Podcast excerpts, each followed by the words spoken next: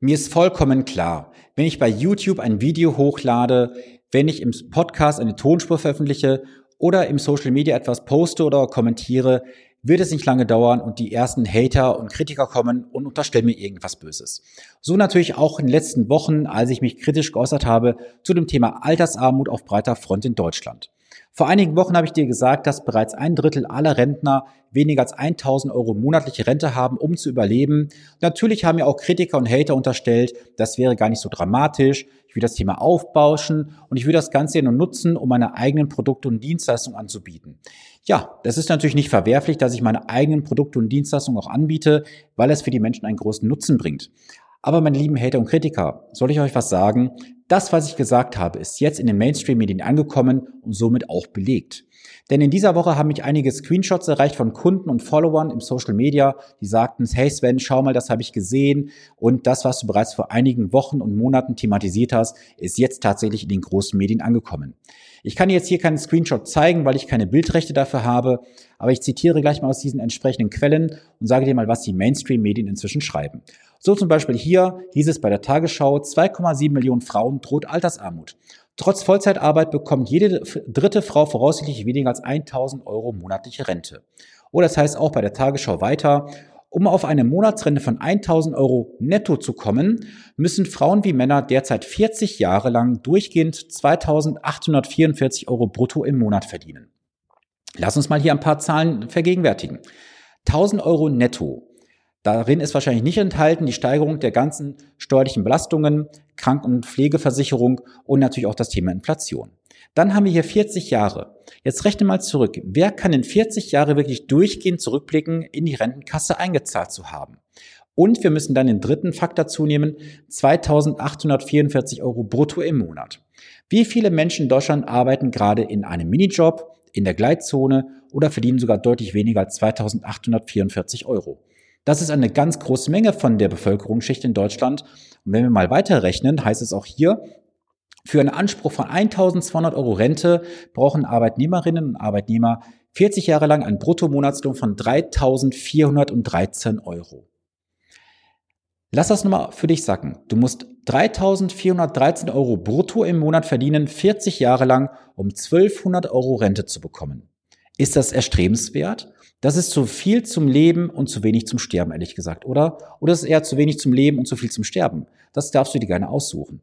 Und ich finde es immer noch verwerflich, dass jeden Tag da draußen Menschen Salz in die Augen gestreut wird von Banken, Versicherungsvertretern, Versicherungsmaklern, Finanzstrukturvertrieben, indem gesagt wird, macht eine Riester-Rente, macht eine private Rentenversicherung, 50 Euro für die Altersvorsorge und ist alles geritzt und du machst einen ganz wichtigen Baustein für deine Altersvorsorge. Das ist Salz in die Augen streuen, meine Freunde. Denn wir haben in Deutschland kein großes Pro-Kopf-Vermögen pro Haushalt. Ich habe jetzt am Wochenende Zahlen gesehen, die werde ich immer ganz kurz sagen. Und zwar haben in Deutschland ein Haushaltsnettovermögen von 53.000 Euro. Uns wird immer nachgesagt, wir Deutschen seien so vermögend. Dabei sind wir das gar nicht. Die Italiener haben zum Beispiel pro Haushalt 164.000 Euro und die Spanier 178.000 Euro. Das sind dramatische Differenzen. Und auf der anderen Seite sparen wir Deutschen ohne Ende auf Tagesgeld, Girokonto, Sparbuch und auch in den schwierigen Zeiten vor ein paar Jahren haben wir gesehen, trotz Negativzinsen ist das Geldvermögen der Deutschen gestiegen. Da muss ich mir die Frage stellen, wie kann es sein, dass das Vermögen der Deutschen, also Sparvermögen steigt, aber das Vermögen insgesamt nicht? Weil wir Deutschen einfach falsch sparen, falsch investieren. Weil wir immer noch eingebläut bekommen aus unserem Umfeld, wir müssen sicher investieren, wir müssen sicher sparen, bloß keine Risiken eingehen. Aber ich kann nicht sagen, so wahr ich hier sitze, wir werden ab 2030 ein Riesenproblem in Deutschland haben, dass wir viele Rentner haben, die auf die Grundsicherung angewiesen sein werden. Wir werden viele Probleme aussehen im Bereich der Produktlösungen, die nicht mehr funktionieren heute und sie werden in Zukunft erst recht nicht funktionieren. Und ich hoffe, dass du endlich aufwachst aus deinem Dornröschenschlaf und sagst, okay, wir haben jetzt Anfang 2023, ich werde mich jetzt hinsetzen, mich mit meinen Finanzen beschäftigen, mit meinen ganzen Produkten, die ich habe und stell das bitte alles sehr, sehr kritisch auf den Prüfstand. Denn du willst doch nicht 40 Jahre lang oder 45 Jahre lang, wie lange auch immer arbeiten gehen, um auf einem Hartz-IV-Niveau etwas darüber dann in den Ruhestand zu gehen, oder? Denn die meisten haben doch ein Ziel mit ihrem Lebensabend. Sie möchten was Aktives machen, sich ein neues Hobby suchen, sie möchten viel reisen und so weiter. Was möchtest du denn machen? Möchtest du reisen auf Terrassien, Balkonien oder Wohnzim Wohnzimmeranien? Das ist doch kein erstrebenswertes Ziel. Wir müssen zusehen, dass wir Vermögen aufbauen. Und jeder, der mir heute sagt, ich brauche keine Million, wenn ich in Rente gehe, da sage ich dir, das ist ein ganz großer Trugschluss. Jeder, aber auch wirklich fast jeder braucht mindestens eine Million, wenn nicht sogar mehrere Millionen Euro, um seinen Ruhestand komplett auszufinanzieren. Das glaubst du nicht? Dann rechne doch einfach mal nach. Und glaube doch nicht das, was dir die ganzen Produktverkäufer erzählen, nehmen sie dir irgendwelche tollen Rentenversicherungen oder sonst was verkaufen und sagen, ja, pack da mal ein paar Euro rein, das ist gut für die Altersvorsorge.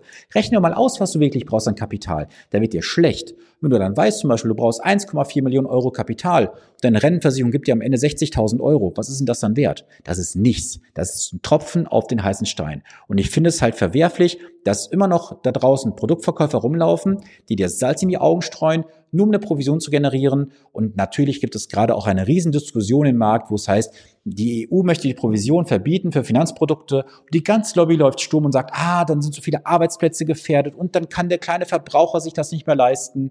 Ich sage dir ganz ehrlich, versuche mal, es mit einer kostenfreien, teuren Beratung oder einem Produktverkauf besser gesagt, anstatt mit einer kostengünstigen und effizienten Honorarberatung. Denn jemand, der sagt, eine Honorarberatung ist teuer, soll es in einer kostenlosen Produktverkaufsberatung bei einer Versicherung und Bank versuchen. Das Ganze wird dich ein x-faches dessen kosten, was sich eine echte Honorarberatung kosten wird.